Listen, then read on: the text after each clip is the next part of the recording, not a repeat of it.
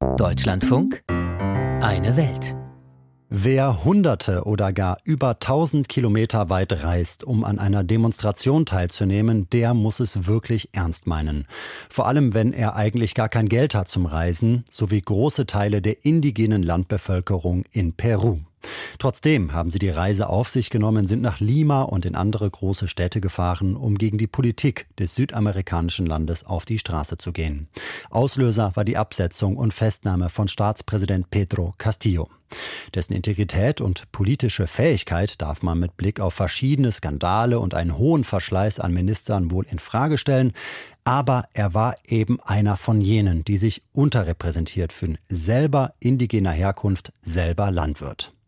Die Proteste gegen Castillos Nachfolgerin Dina Baluarte, die wurden so groß und die Antwort des Staates wurde so hart, dass Peru international Schlagzeilen machte. Seit etwa drei Monaten geht das nun so und wir wollen heute die Frage stellen, was die Regierungskritiker bisher erreicht haben. Darüber habe ich mit unserer Südamerika-Korrespondentin Anne Herberg gesprochen. Sie ist gerade in Peru unterwegs und hat mir zunächst die aktuelle Lage in dem Land geschildert. Unterschiedlich muss man sagen. Äh, ich war zunächst in Lima und bin jetzt in Ayacucho, also in äh, den südlichen Anden. Hier in Ayacucho merkt man von den Protesten eigentlich gar nichts mehr. Es ist ruhig, die Normalität scheint zurückgekehrt. Ganz anders muss das sein in Puno, das ist an der Grenze zu Bolivien. Dort ist das Militär im Einsatz.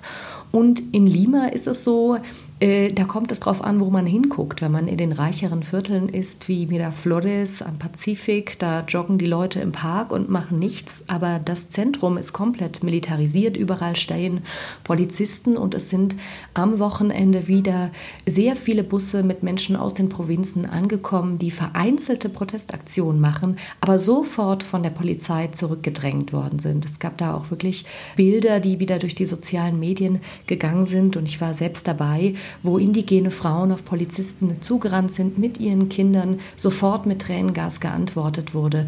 Also es wird gar nicht die Möglichkeit gelassen, auf den Plätzen zu demonstrieren. Das ist alles abgeregelt. Ich habe zwar schon angerissen, wie es zu dem aktuellen Konflikt kam, aber lassen Sie uns das vielleicht noch etwas ausdifferenzieren. Was ist genau geschehen und wer genau geht gegen was auf die Straßen? Ja, Sie haben es ja schon gesagt. Also am 7. Dezember ähm, wurde der Präsident, der nicht lange im Amt war, äh, Pedro Castillo, erst seit äh, Juni 21, der wurde abgesetzt. Vorausgegangen war, dass er den Kongress auflösen wollte. Aber vorausgegangen war wieder eine lange Krise. Ähm, äh, Castillo war ja sehr, sehr knapp überhaupt gewählt worden. Er hatte sehr viele Leute gegen sich. Viele haben ihn auch nur gewählt, weil sie gegen die andere Kandidatin, die extrem rechte Keiko Fujimori, Tochter des einstigen Diktatoren Alberto Fujimori, gegen sie gestimmt haben. Also das als Kontext. Äh, er kam ins Amt und schien damit äh, völlig überfordert. Äh, es gab sofort Korruptionsskandale. Er hat innerhalb weniger Zeit fast 80 Minister verschlissen. Zweimal gab es Absetzungsversuche wegen so einer ganz, ganz umstrittenen Klausel, die es hier in Peru gibt, die moralische Unfähigkeit. Also da kam unheimlich viel zusammen und dann wollte er den Kongress auflösen, sprich eine Art, wie man hier sagt, Autogolpe Selbstputsch machen. Äh, dann wurde er abgesetzt, verhaftet, äh, sitzt im Gefängnis. Seine Vizepräsidentin übernahm die Präsidentschaft und äh, legte dann eine 180-Grad-Wende hin aus den Augen der Demonstrierenden, die dagegen auf die Straße gingen, die nämlich Neuwahlen fordern, die eine neue Verfassung fordern. Äh, und Dina Boluarte zeigte sofort harte Hand und ging mit brutaler Repression gegen die Demonstrierenden vor. Sie haben es schon gesagt, Sie waren zunächst in der Hauptstadt Lima und befinden sich nun in Ayacucho, einer Stadt etwa 600 Kilometer südlich in den Anden. Stellen Sie Unterschiede fest, was Protestpotenzial, aber vielleicht auch Protestmüdigkeit angeht? Naja, hier in Ayacucho merkt man im Moment ganz arg wenig von den Protesten. Es gibt eher bei den Leuten, die im Tourismus arbeiten, ein Aufatmen, dass man hier nichts mehr spürt.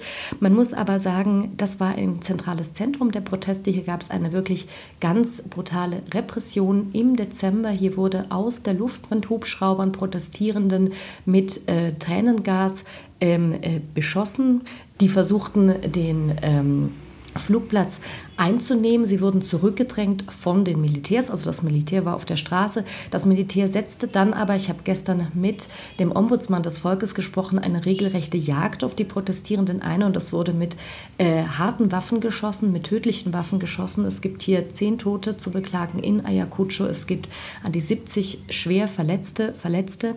Ähm, es geht derzeit niemand mehr auf die Straße hier. Die Leute haben Angst. Man muss wissen, Ayacucho ist nicht irgendein Ort. Es war einst das Zentrum in den 80er Jahren des Terrors der maoistischen Guerilla Leuchtender Pfad. Äh, in diesem bewaffneten Konflikt, in dem auch die staatlichen Sicherheitskräfte brutal gegen äh, die Bevölkerung vorgingen, ähm, sprich die Wahrheitskommission von 70.000 Opfern. Das heißt, man spricht, man, man erlebt hier gerade ein Trauma, wenn man die Militärs erneut auf der Straße sieht. Ähm, noch ein Zusatz. Ayacucho ist wie viele Orte, in denen die Proteste aufgeflammt sind, in der südlichen Andenregion. Das ist eine äh, Region, die zu den ärmsten in Peru gehört. Von hier kommen ganz viele der Protestierenden. Äh, viele gehören indigenen Bevölkerungsschichten an, hier in Ayacucho den Quechua, in Puno den Aymara. Sie fühlen sich völlig nicht gehört von der Elite in Lima. Sie fühlen sich völlig außen vor. Sie fühlen sich als Zweit Menschen zweiter Klasse behandelt, äh, die nicht teilhaben und nicht repräsentiert werden. Und Castillo äh, stand in einer gewissen Hinsicht, Sie haben es in der Anmoderation schon gesagt, als Symbol für sie. Er war einer von ihnen. Und dass er jetzt abgesetzt worden ist, unabhängig äh, des Urteils seiner Politik und seiner Regierung, das ist ein extremer Affront. Und das bringt diese Leute auf die Straße. Drei Monate sind jetzt vorbei. Ziehen wir vielleicht mal eine Art Zwischenbilanz. Was haben die Demonstrierenden bisher erreicht? Ähm, es ist eine gemischte Bilanz, die ich jetzt auch dem, nach dem Besuch hier ziehen muss. Auf der einen Seite hat man das Gefühl, wenn man ganz normal durch Lima läuft, äh, das Gros der Bevölkerung nimmt davon überhaupt keine Achtung mehr, also es spielt in dem Sinne keine Rolle mehr für sie. Auf der anderen Seite haben die Demonstrierenden natürlich auch international eine große Sichtbarkeit erreicht und sie haben vor allem auch gemeinsam mit Menschenrechtsorganisationen erreicht, dass ähm, die starke Repression, die mittlerweile auch von den Vereinten Nationen angeklagt wird, diese haben nämlich der, Über der Präsidentin Dina Boluarte eine Frist gesetzt, dass sie darauf reagieren muss innerhalb der nächsten 60 Tage, dass diese nicht ungeschehen bleibt. Es gab darauf bisher keine Reaktion. Die Staatsanwaltschaften ermitteln, aber wir reden im ganzen Land von 60 Toten. Ähm, das heißt, dass diese Verbrechen, die da eventuell begangen worden sind, auch aufgearbeitet werden, dass dieser Druck da ist, der wird erreicht durch den Menschen auf der Straße. Und sie machen sich selbst auf Lucht. Sie machen aufmerksam, dass es eben eine extreme soziale Ungleichheit gibt in Peru, dass es auch einen extremen Rassismus gibt, gerade gegen die indigenen Gruppen in Peru. Peru ist ja eine relativ junge Demokratie, hat einen langen Bürgerkrieg erlebt und auch schon andere Massenproteste. Vor diesem Hintergrund meine letzte Frage an Sie. Wohin steuert das Land denn jetzt? In Richtung Failed State oder vielleicht doch in Richtung einer neuen Ordnung? Nun, äh, ich bin natürlich kein Orakel, ähm, aber wenn ich jetzt die verschiedenen Gespräche, die ich geführt habe, zusammenfasse, dann gibt es ähm, unterschiedliche Einschätzungen. Äh, manche gehen einfach davon aus, dass diese Regierung das jetzt aussetzen wird und wartet, bis den Leuten einfach die Luft ausgeht.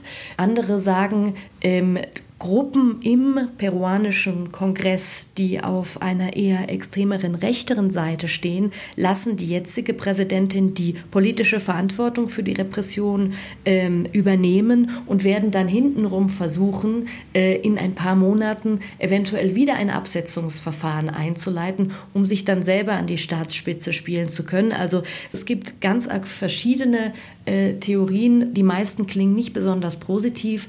Andere jüngere Leute sagen, wir finden es toll, dass die Leute endlich mal wirklich auf die Straße gehen. Es gibt ja auch eine große Verbrüderung beispielsweise von Studierenden mit den indigenen Gruppen, feministischen Gruppen etc.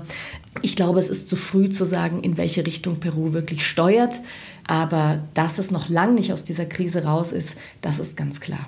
Anne Herberg ist für uns in Peru unterwegs und hat darüber berichtet, an welchem Punkt die regierungskritischen Proteste stehen nach drei Monaten.